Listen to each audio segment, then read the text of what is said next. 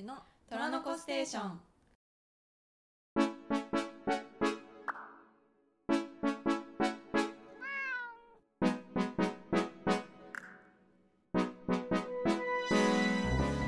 んにちは、こなものです。こんにちは窓辺ですこのポッドキャストは、えー、虎年生まれの女二人が餅をつくポッドキャストですイエーイ。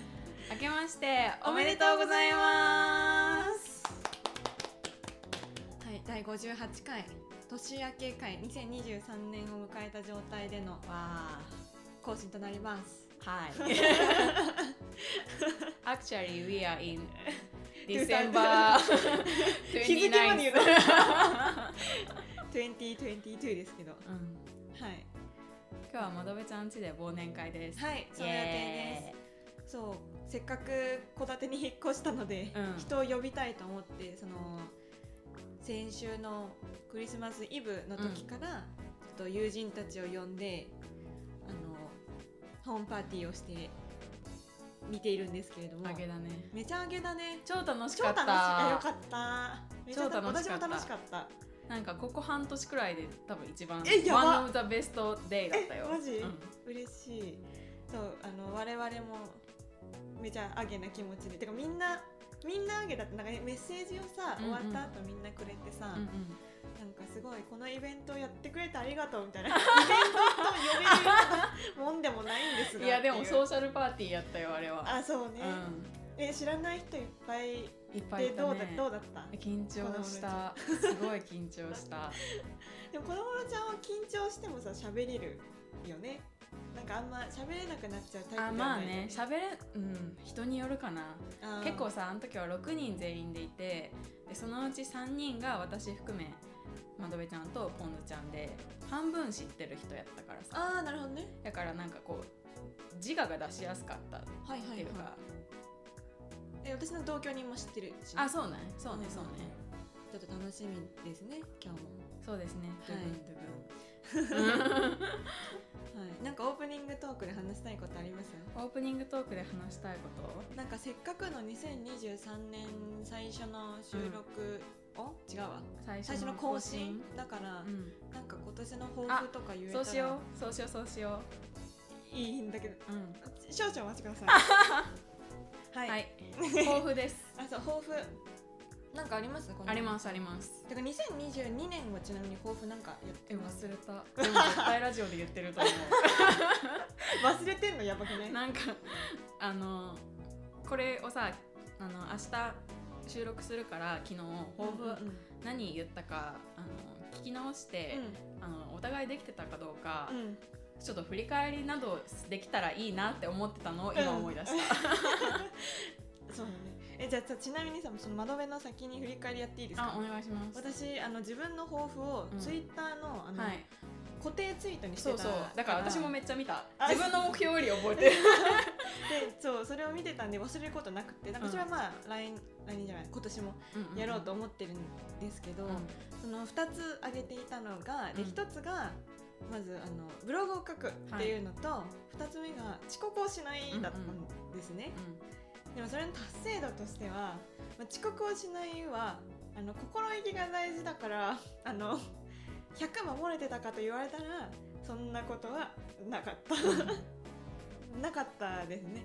でも私の今年の抱負はこれと思ってその遅刻に対する危機感あの守らなんていうの時間を守らねばという危機感を常に意識できていた側面はあったなと思うので、まあ、これは引き続きやっていきたいところうん。っていうのと、でブログを更新もあのついこの間カウントしたらうん。今年で10本、おおはい、書いてて。そんなに書いてた。そうそう。でもそれはなんか毎月とかじゃなくてうん。例えばその連続して書いてる時もだから月にこう3本ぐらい書いてる時もあれば、うん。全然空いちゃっている時もあってでもまあそれは、まあ、ままあまあ9大点かなっていう,、んんん10本はすごいでしょ。そういう感じですね。おだからまあこれも引き続きやっていきたい所存っていう感じです、おなるほど。はい、ありがとうございます。じゃあ2023年の3年。抱負を。うん抱負。えっとじゃあ実現可能性がはい。実現可能性が高いものと低いもので1個ずつ。った。ちょっと一旦聞くわ。うん。あの目標は高くっていうのと達成することも大事っていう、うん。その2つの観点からね。で1つ目、あのー実現可能性低めの方はえっと収支を管理する。いやマジで大事だねそれ。あのーお小遣い帳なんていうの？収支記録のさ帳簿。うんあるね。をつけ、家計簿でしょ？そうそれそれそれ。お小遣いではないお小遣い帳って。お小遣いはないうちらは。世帯主としての自覚なさすぎは そう。はい。確かに家計簿いや大事ですね。大事ですね。私なんかそれこそさお小遣い帳をなんかこう小中高とかのさお小遣いもらってる時期に、そのうちってそのお小遣い帳がルール付けされてて、うん。でそれの収支が合わないと翌月のお小遣いがもらえないっていうシステムだったわけ。ただ私はあの窓辺はうん。一度も収支があったことがなく、あの減ってる時もあればうん。増えてる時もあって、うん。なんか両親となんでだろうね。このお金ってどこから出てきたんだろうねっていうのをめっちゃやってて。へ、まあ、多分その購買とかさこうレシートが出ないようなやつとか自販機でさ物買ったりとかした時のやつをカウントしたりしてなかったり多分してうん。それで合ってなかったんだろうなとは思うんだけど、まあ、そういう不思議なことをやっていてなんかあ私は収支がつけられない人なんだって認識してこれまでやってきているのででも社会人になってねこう自分しかさ自分のお金の管理をさできないってなってくるとなんかちゃんとつけなきゃなとは思いますね。うんなんか今本当聞いて呆れるんですけど、うん自分が何にどれだけ使ってるのか全く把握してなくってうん、私もです。何割どのくらい使ってるとかも全然分かんなくて、うん、私もです。もう可処分所得全部使うウーマンなんよ ゼロになるまで使っていいと思ってるからね。一緒一緒。でなんか今年、まあ、東京に引っ越してきたっていうのもあってうんすっごい生活が苦しくて、はいはいはい。そうだよね。なんか笑ってる場合じゃないくらい苦しかったの、うんうんうん、割とうん。だからあのちょっと割と反省してそれで、うんなんか来月の家賃払えないかもみたいな。でうちはさ折半してるから家賃とか、うんあの食費はだから同居人にあの来月の分も振り込んでもらって私がまとめて払ったりとかその。例えば今月の家賃私がまとめて振り込まなきゃいけないけど、うないから同居人に先の分までお金を送ってもらって、それで今月なんとかするみたいな もうやばすぎん。る。状況だったから確かに確かにちょっと割と真剣に反省して、でも完璧には無理だと思うけど、おおよそでも。つけるのがね大事だよね。うちの祖父母もなんか言ってました。あの彼らはすごくまめにつけているんだけれども、うん。えこれすごいねって言ったら、うん。いやでも全然かけてないとこもあるし、うん。なんかアバウトだよみたいな意外と、うん。みたいに言っててあそうなんだ。そのなんかえなんかじゃあ何のために？って言ったら、まあ、大体のイメージをつかむっていうのと、うん。家計簿を作るこつけることがなんか日記代わりみたいになるから、うん。すごくいいくいいとかいいんだよみたいなこと言ってて、ね。いやそのぐらいのフラットな気持ちで継続するのが大事なのかも、うんと思いました。なんか完璧にさやろうとしちゃいがちだけど、うんうん全部つけなきゃって、うん。一個つまずいてさ飛ばしちゃったらもういいや、うん。みたいな、うん。やめぴみたいな気持ち大学のにさ講義みたいな感じでそうそうそう。一個飛ばしたらもうわけわかんないから出なくていいやみたいになっちゃうやつ最悪。それをさやってき続けた人生だから、なんかあんまり気気負いすぎずうん。あの収支を管理してみたい、いや本当にそうだね。ちょっと feasibility 低めですけど。え でもそんぐらいがいいよ抱負って、うんうん。そんぐらいがいいよ心意気が大事ですから目標を掲げることがもはやゴールみたいなとこあるからね。達成そのものよりも。はい。それが実現可能性の高い方？低い方。低い方、うん。オッケー低い方高い方は？高い方はこれはあのー高いあのふんわりとしているがゆえに高いんだけどうんあの四季を感じたい。おおはいはい。広いね、そう。割と広い。だから何でもよくって、うまあ、季節の食べ物を食べるでもいいし、ん、春にはお花見に行き、うん夏にはレジャーに行き、うん。秋はこう紅葉を見てうん。冬はクリスマスパーティーをする、これです。う んそうだね。それを豊富にするのいいですね。うん。なんかねケミオがケミオかな？あの来年の抱負はみたいなのでこう四季を感じたいというか、うん。そういう季節のイベントをちゃんとやっていきたいって言ってて、うんうんうん。でも確かにその去年1年は東京に引っ越してきて環境が変わったっていうのもあって、こう全部こうアジャストしていくのに精一杯だった、うん。もう何が起こってるかもわからないみたいな感じでそういう季節を感じる余裕もなかったけど、うん。まあ、東京生活2年目になるのではい多分こっからこう同じことの繰り返しにどんどんなっていくと思うんだよね。うん。そうなのかわかんないけどあの1回目ほど何もかも目新しくなくなっちゃうから、なうんうん。だからそこに目新しさを生み出していくうんうんうん。ということですごくいいね。四季を感じます。そうですね。いいですね。そうね。この2つかな？うん。いいと思います。まなみちゃんは、全然面白みないけど、うん。それこそ抱負としては、まあ、うん。とにかくえっとまあ前年に引き続き遅刻をしないとうん。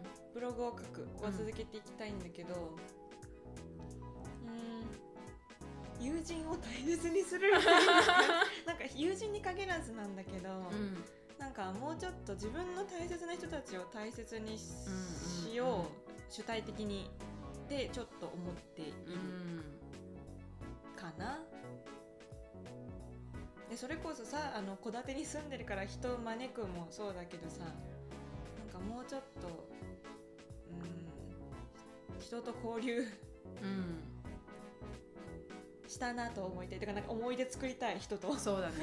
て そうだね。思うかな、私もそううん思います、、現時点ではそう思ってます。うん。まあ、またあの確定したら多分ツイッターでどうせまた固定ツイートにするんで、うん。それ見てください、いいと思います、はいありがとうございます。どんな感じ？はい。みんなの抱負も教えてくれ、お便りで教えてください、はい。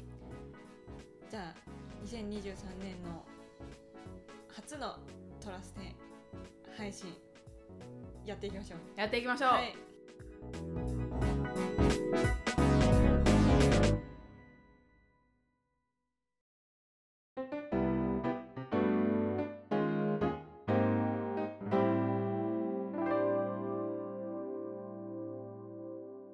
お便り読みます、はい。ラジオネーム若葉マークさんからのお便りです。はい。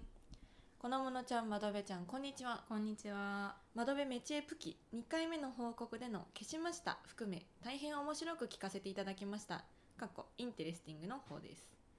こちらが恋愛文脈をやめたら相手はこの距離感関係性をやめてしまうのかなという不安とすごくわかるなと思ったし自分がどこかで考えてたことを窓辺ちゃんが的確に言語化してくれたという感動もありました。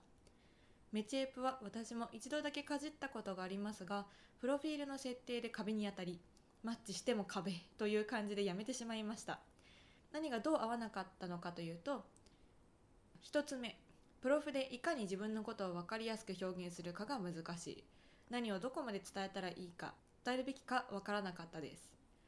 2つ目マッチした相手は恋愛関係恋愛関係なり何かしらの関係性を求めてきている一方こちらは特に強い関心もなくやっていたことそもそも自分に恋愛文脈への興味がなかったのに始めてしまったことが悪いですが、点々点丸。3つ目、そして初手から1対1のクローズドなコミュニケーションの場だったこと。ツイッターだとみんなそれぞれ関心のあることをつぶやいていて、タイミングがあったり、関心があればリプライをするけど、絶対に反応しなきゃいけないわけでもないというのが自分には合ってたかも。かっこ会話から逃げてるだけだと言われたらそれまで。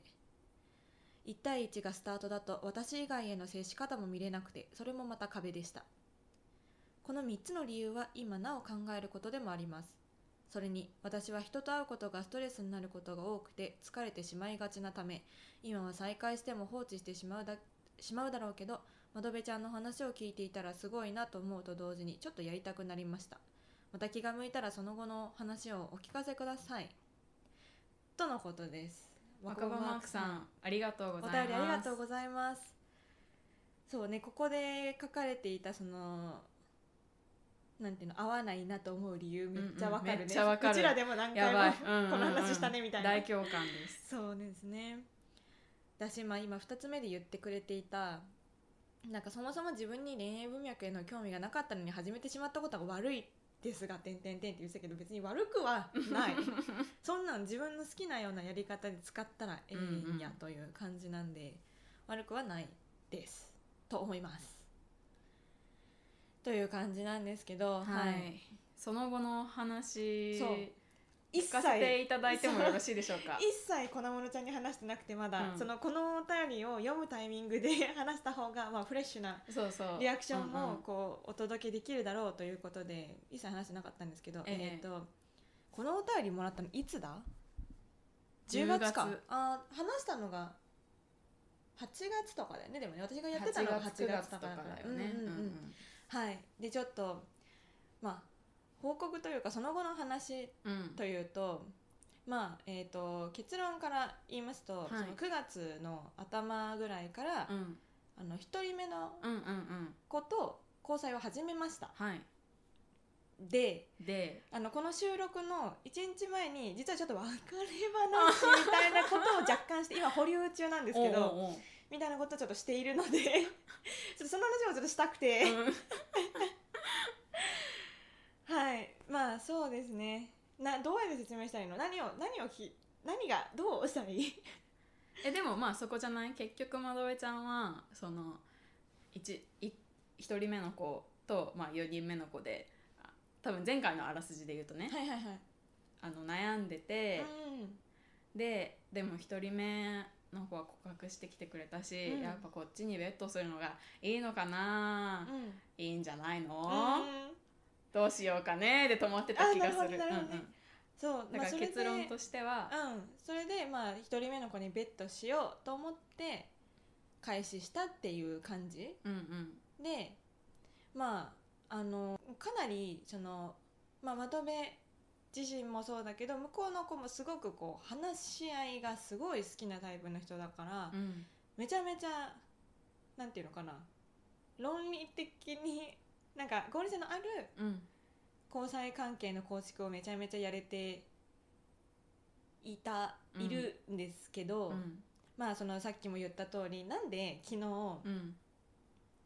なんかその別れ話みたいなことになったかっていうと、なんかまあちょっと私自身あんまりこう、まあ、言い出したのはまどめの方からうんうん。なんですけど、うん。なんかなんでかっていうと、うん。まあ、そもそも最初に向こうが私がこういうなんていうのかなエーロマ気味ですという気味というかエーロマだと思いますという話をしてあってそれを面白がってくれそうだからやってみようかってうんうんなったわけなんですけど、で最初は向こうも全然それでなんか興味持ってなんていうの？それでいいみたいな感じだったのが、なんかやっぱりいわゆる恋愛関係みたいなのがやりたかったっうんぽいことに彼自身も気づき出して、うんうんで私はその波動を感じ、うあーなんかあなんかまたまたみたいな またとか言っちゃいけないけどなんかうん分かりやすいとこでいくと、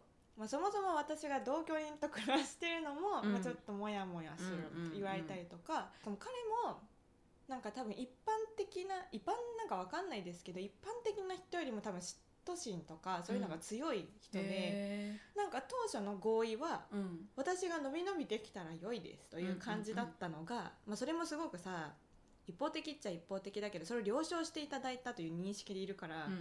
あのまあ、それでやっていたのが、まあ、ちょっとそれができていなくてであとすごくお互いに自己開示というかなんかこうあの関係構築の要ってコミュニケーションだよね、うんうん。という合意のもとやっていたので、うん。なんか都度こう思ったああ思ったみたいな、うんうんうん。で話し合いしてじゃあこうしていこうみたいなのをめちゃめちゃやっていたんですけどうーんなんか私が多分自分のは感情について話すとなんか向こうがショックを受けるじゃないですけど傷つくっていうことが結構多くて。う、ーんうん、なんかまあすごいざっくり雑なこう説明をしてしまうとうん。例えば、私に恋愛感情がないこと自体に傷ついてるとか、うん。不安に思ってるとかっていうのが。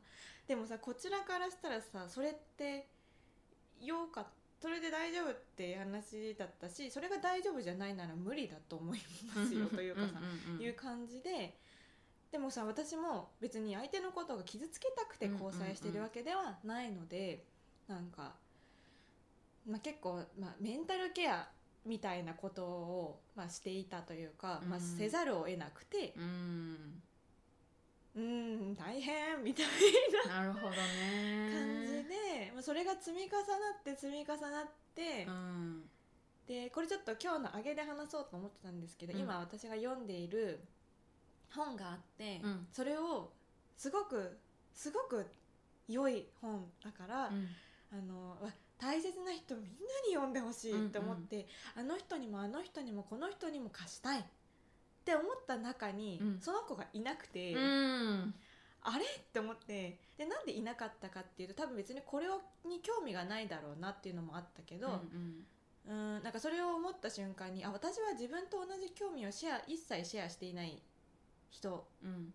と人生やっていこうとしていると思ってしまって、うんうんうん。なんかそれってできるてかそうまでしてってちょっと思ってしまって、で考えていたところに向こうからなんかちょっと電話できるみたいな話で、まあ、それは全然別の話題でまたあの、まあ、この間窓辺に言われたこの言葉に、うん。まあ、自分が傷ついててうん。みたいなことを言われて、うんうん。あーってなっちゃって。なるほどね。もうそう私もちょっとさっき思ってたんだけど、うんうん。でもこれは対面で言いたいから電話じゃなくて対面の時に言おうかな年明けにみたいな話をしたら「いやでいやなんかそれもやもやするから今して」みたいに言われて、ビデオ通話でうん。話してっうん。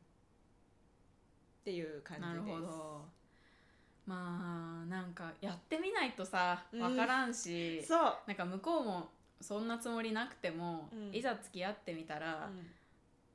やっぱりその恋愛感情を向けてほしいって思っちゃったのかもしれないよね、いやマジでそうだと思う、でなんか向こうは全然こうまあうん大変ありがたいことに全然別れる気ないみたいな感じで、うん全然別れる気ないからなんかどう、こういうのってこう人間関係をやっていく上でこういう衝突というかなんか価値観の違いとかってうん。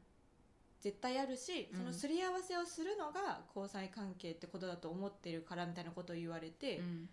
あそれはそうだねとは思うんだけどなんかうん。だとしたら私にその根気がないのが問題だうんしその根気となるモチベを私があなたに対して感じられていないことが問題だよねっていう思った。言わなかったうん。言わなかったけど。言わなくてよかった。言わなかったけど思ってしまって、うんうん。まあ、あなたが別れる気がないことは分かりましたが、うん。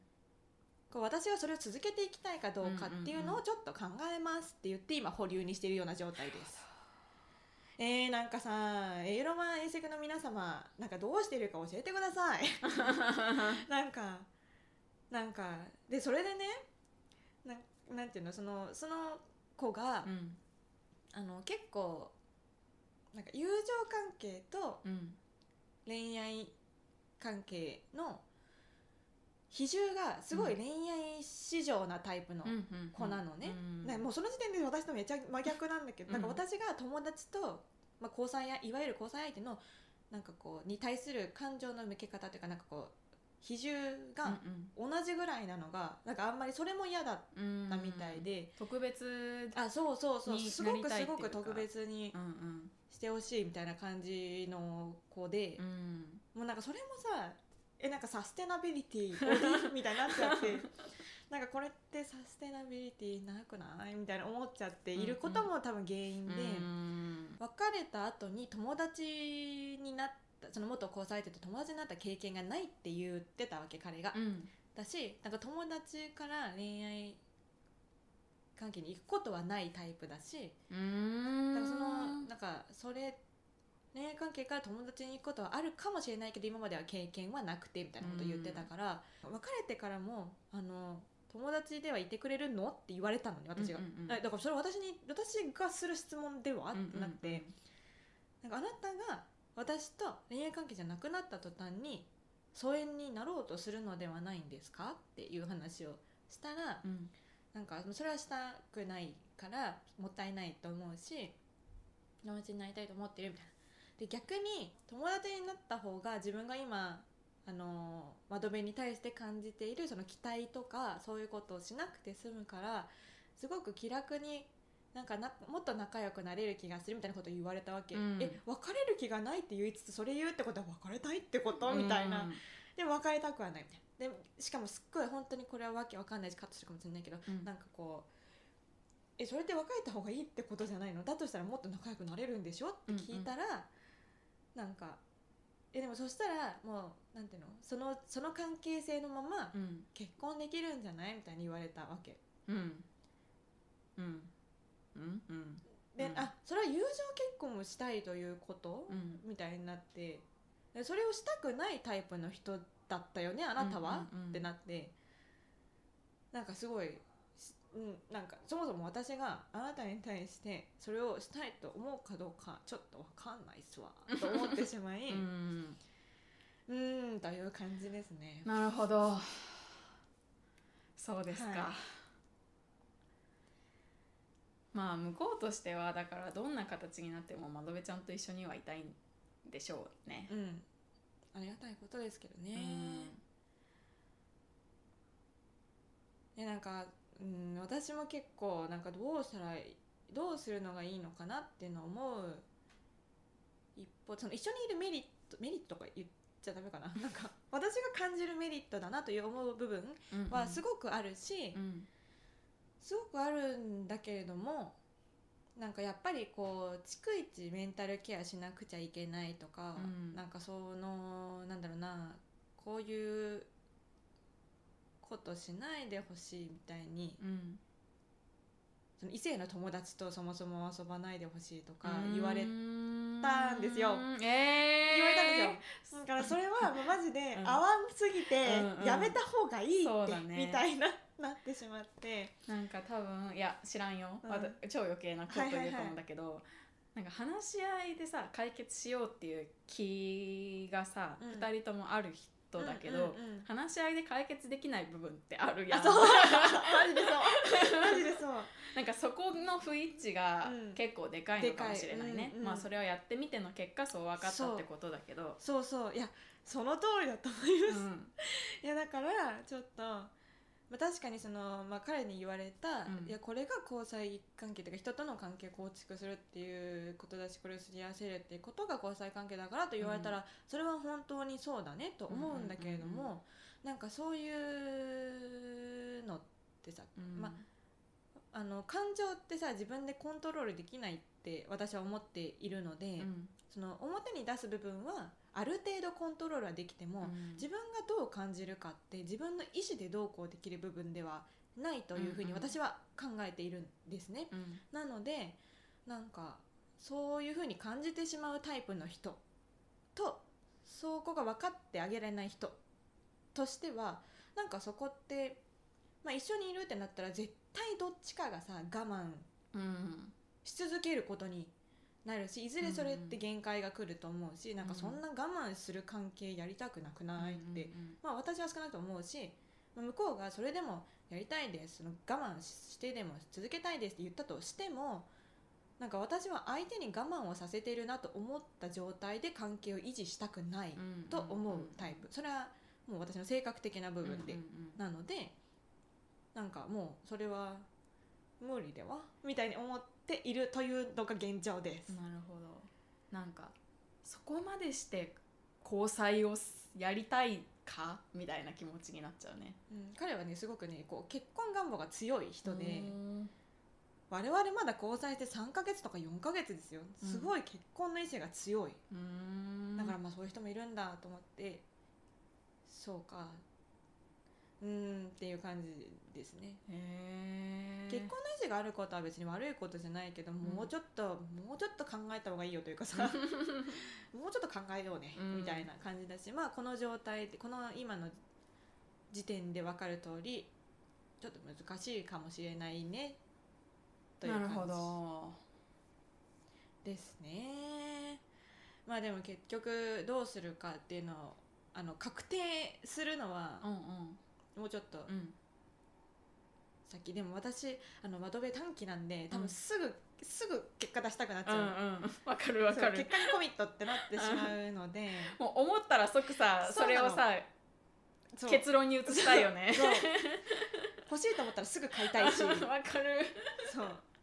でもそもそもなんかこうやって思っちゃってる時点でその考えって消えないし、うん。向こうがどういう対策あのこうやってやっていこうみたいに出されたとしてもなんかそこって変わんない気がしているうん。から、まあちょっと、まあ、一旦冷静になろうねで保留にしているけれどもうーんまあちょっと終着に向かうのかなという予感がなんとなくしています。これはスポですという感じですね。人の心って。本当にそう。てかなんかなんか自分のやっぱ相性の悪さを感じた、うんなん。かそもそも恋愛に対する、うんうん。知ってたけどなんかあらかじめ把握されていても無理っぽいねっていう感じではある。でもなんか知っていてもらって悪かったことってあんまりなくてやっぱりその、今まで会ったことがないって彼も言ってたしでうん。私と会ったことで彼自身も自分のセクシャリティについて改めて考えてくれたりとかしていて、それはすごくお互いにとって良かったのかなというのと、なんかそのあーなんだろう自分にとってはこれが当たり前だけど窓辺にとっては違うのかなっていう視点を持ってもらえたのはすごく今までの交際経験とは違ったからそこはすごく良かったなと個人的に思っていて、だから今後あのまた誰かと交際することがあっても事前にそれは言っていこうかなとは思っています。なるほど。という感じです。はい。ありがとうございます、はい、ありがとうございます。まあ、またちょっとあのどうなったか言います。ありがとうございます、はい。そうね、だからあの若葉マークさんが私に触発されてというかなんかその影響を受けていいなって思ってくれたことはすごくあの良かったと思うし、うん。普通にあのあの8月中にアプリをやっていた中でいまだにまあその交際相手の子含め仲良くしている子交流している子は、あの普通に5人あった中の3人とは交流し続けているので。すごく打率としては良かったし、うんあのみんなすごくいい人たちなので、うん。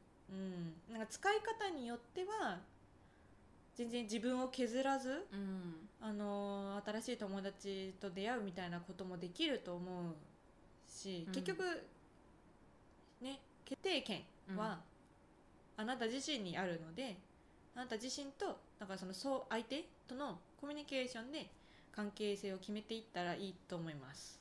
なんかそれができるってこと忘れちゃいがちだけど、うん。できますって思います。はい。はい。ってな感じですね。いやー興 興味深いとか言っちゃうけど。もちろんもちろん。いや興味深いと思う普通に。興味深いね、仮説検証だと思ってるからさ。PDCA あそうそうそう。そうそう。PDCA だと思ってる交際経験のこと全部。えマジで一個一個の交際経験から選べる学びでかって感じだから。ううん。んまあ引き続き引き続きですね。はい。そんな感じです。ファイティン Thank you. はい。じゃあ次。次のお便りです。はいラジオネームくもさんからのお便りです。こんにちは。最近仕事で失敗してしまいました。もう忘れ去ったのでまた元気に頑張ります。うん。エピソード54で髪型のお話をされていてはい。1年半ぶりに髪を切りたくなりました。そして切ってきました。うん。ですが土直毛で気に入らないのでもう一回美容院に行ってパーマをかけようかと思っています。うん。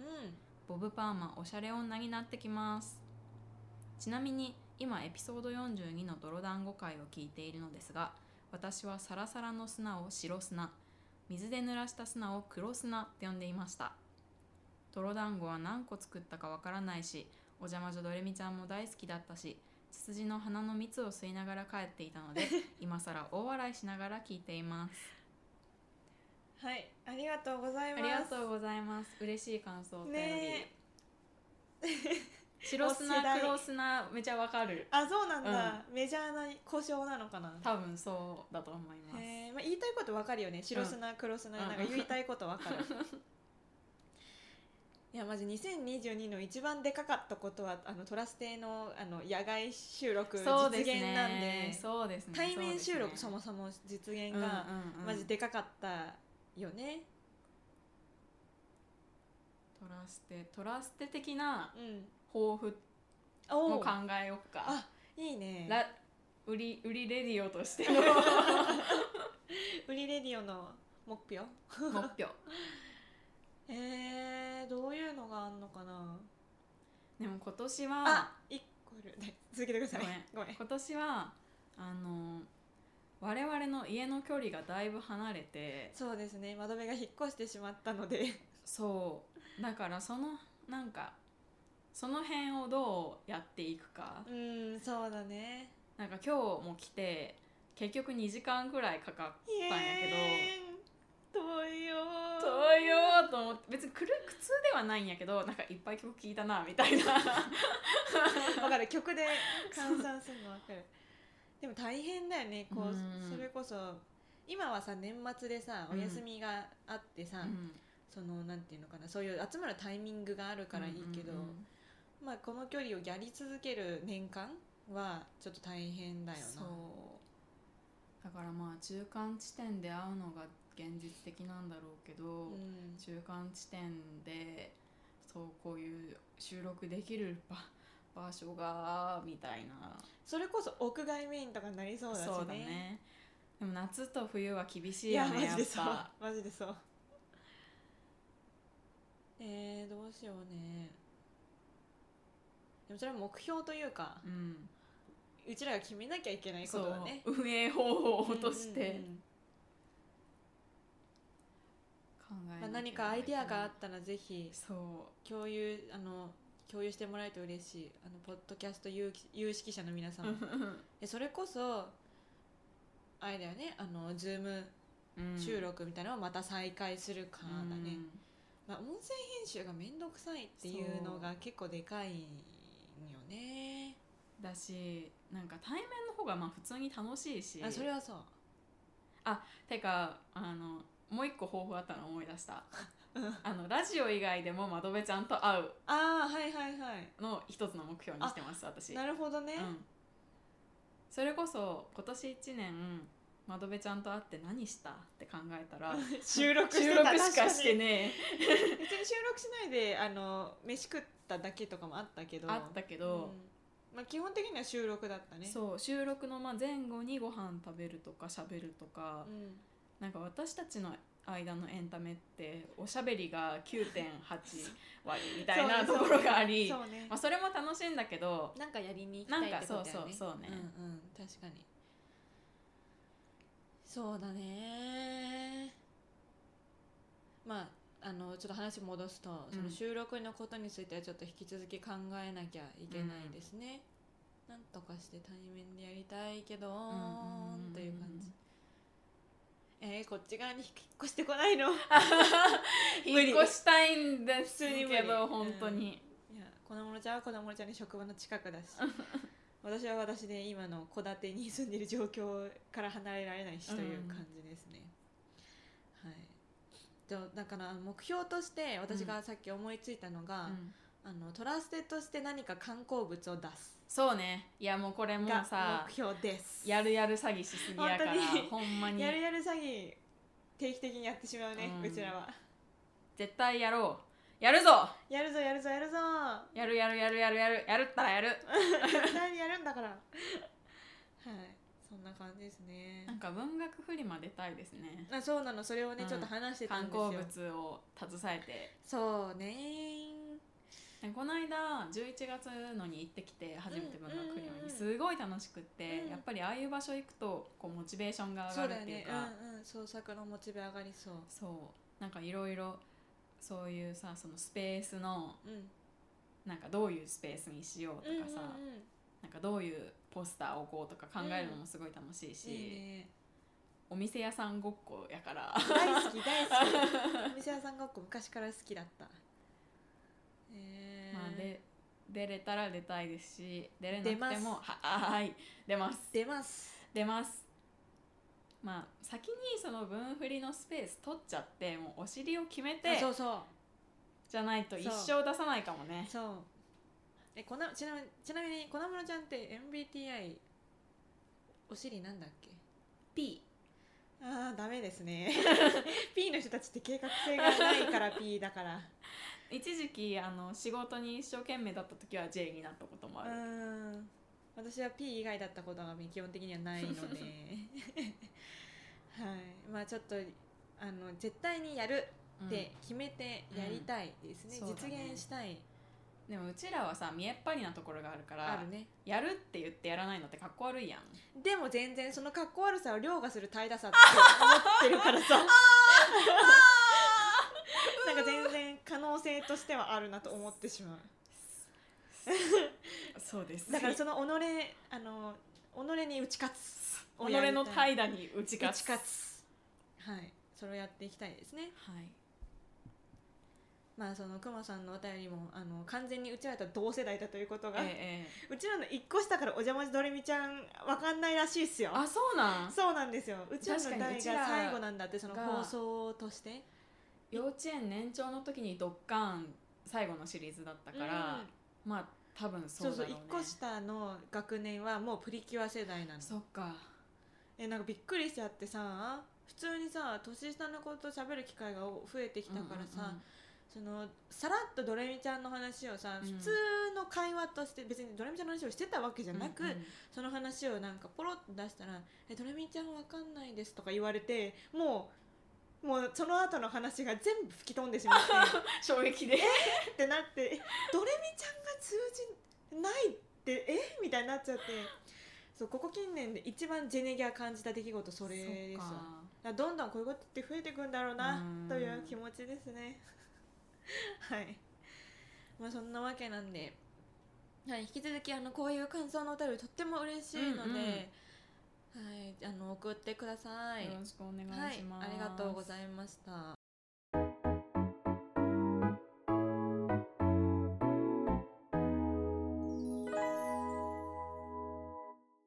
今週のあ揚げなもの今週の揚げなもののコーナーとは このまここ自分の名前噛んじゃった。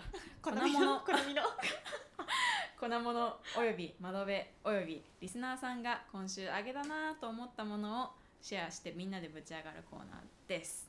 はいありがとうございます。で今週のリスナーのあげはい。からいきます。えっとラジオネームうたさんからのあげなもの。はい「Into the New World 少女時代」うんこの曲が私の中で初代プリキュア感がすごいのですがお二人の K-POP プリキュアソングはありますか？ぜひ聞きたいです。おー。とのことです。ありがとうございます。ありがとうございます。プリキュアソングって言って思いつくものまあソシの曲大体プリキュアソングなのそうね。割ととは思うんですけど、うんうん。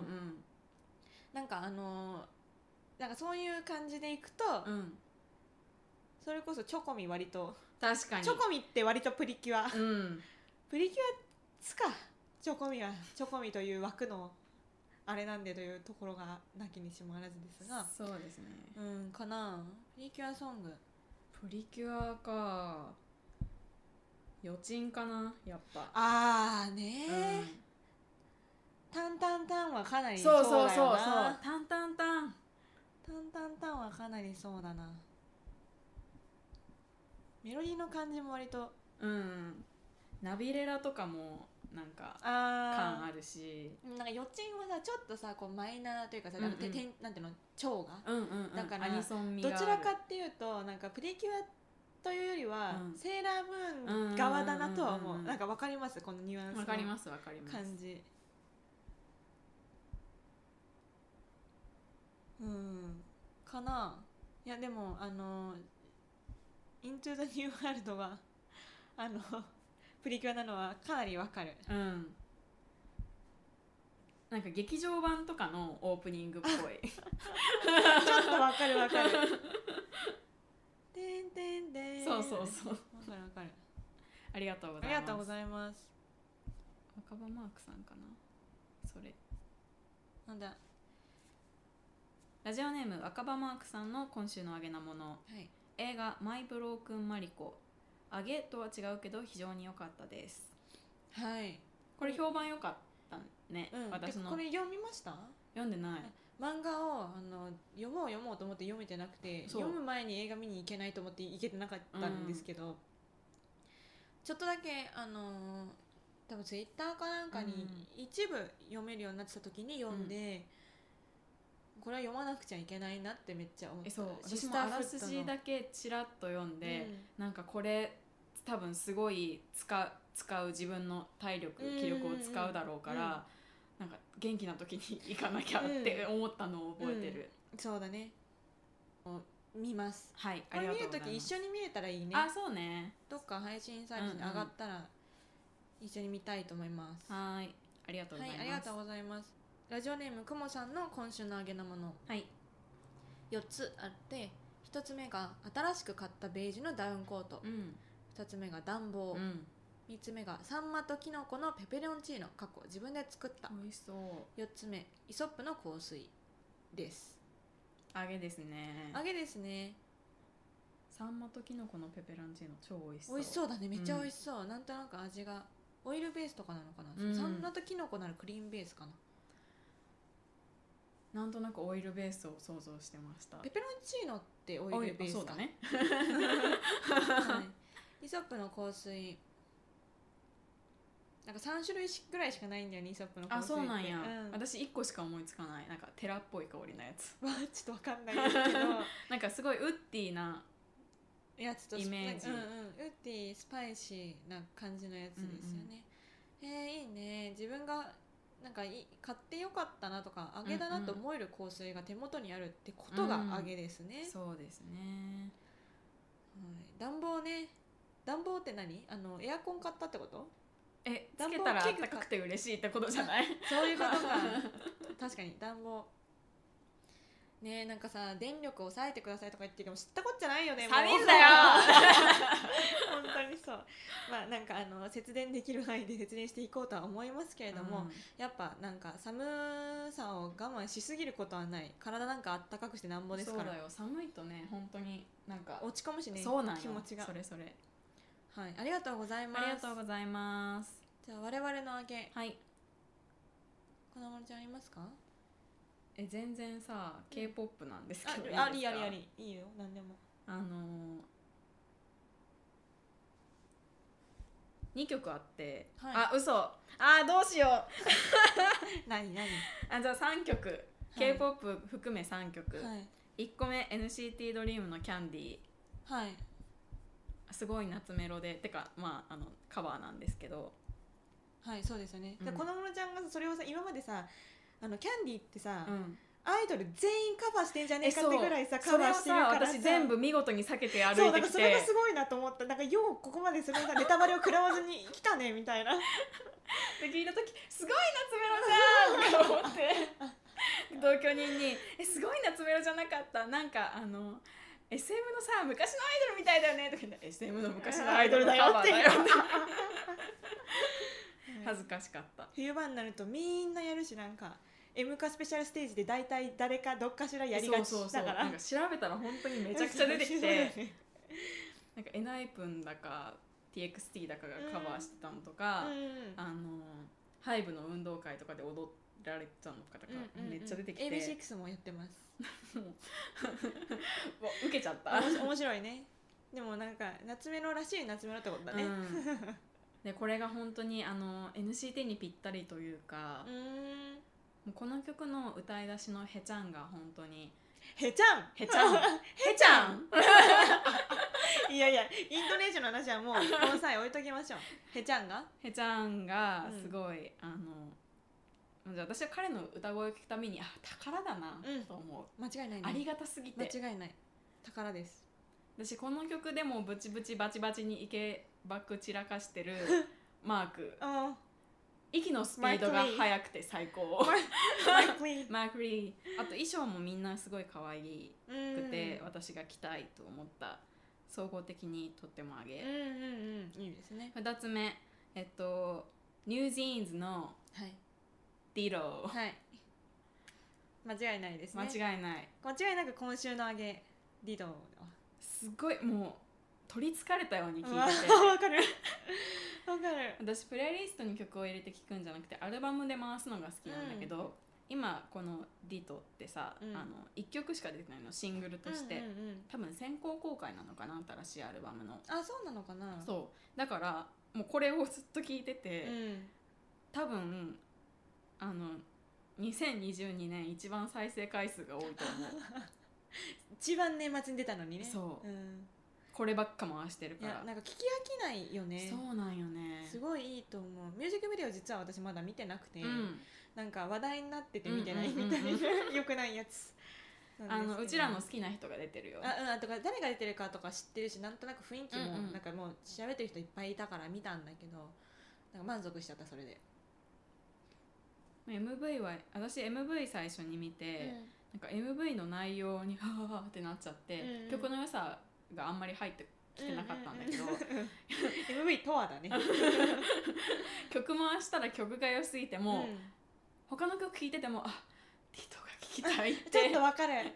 なっちゃって、はいはい。あんな単調なほぼ繰り返しの曲なのに、うん。やめられない、うん。スルメ。わかるわかる。ぶち上げでした、ね。はい。3曲目、えーゆっきゅんのファースト EP「イエタ」が発売になりました、おーファースト EP だったんですね。はい。でこれのいや全部いいんだけど、うん。あの物欲とパキラっていう曲があって、はいいいタイトル。いいタイトルだね。物欲とパキラ？物欲とパキラっうん。ていう曲があって、これこれさすがにあのアンセムすぎ。あマジ？うちらのアンセムすぎ。っ聞きますて思った。はいありがとうございます。ゆっきゅんはいつもいつも私が登場人物の曲を書いてくれて 大好き。って気持ち。はい。以上です。はい、ありがとうございます。じゃあ窓辺の揚げはあの先ほどちょっと話にも出したんですけど、うん。えっと足立真理子さんの「毛布あなたをくるんでくれるもの」という本です。エッセイですね、こちらなんか本当に本当に買ってよかった。うん。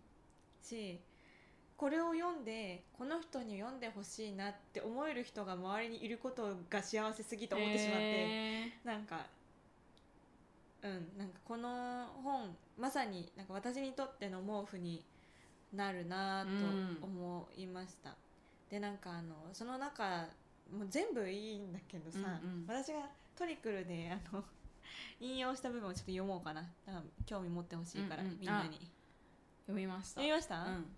一部トリクルにも抜粋していた部分なんですけど読みますね。はい。と亡くなった誰かを思うということはその人にも誰にも知られないその人だけの瞬間があったと思いを馳せることなのかもしれない。人は生きてそして消えていく。だけどなかったことにはならない誰にも知られなくたってあの瞬間確かに生きていたという瞬間は誰にでもあるはずなのだ。たとえ誰とも共有されなくても。という箇所があります。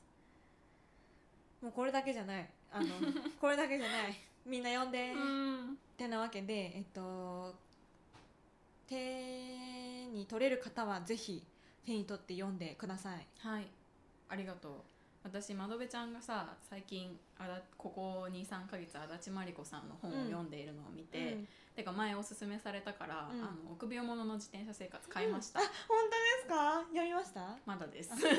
えマジそれあの交換しよう。かいずれ私粉物ちゃんにも貸したいと思ってるから。やったー。はい。そんな感じです。ありがとうございました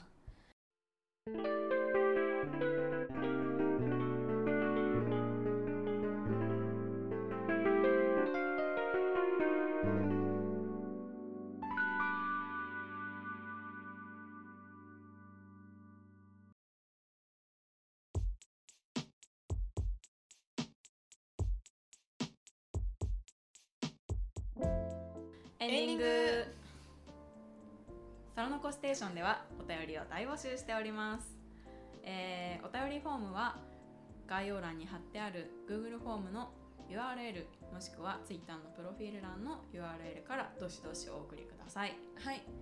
ツイッターアカウントの ID はアットマーク TRNK ステーション。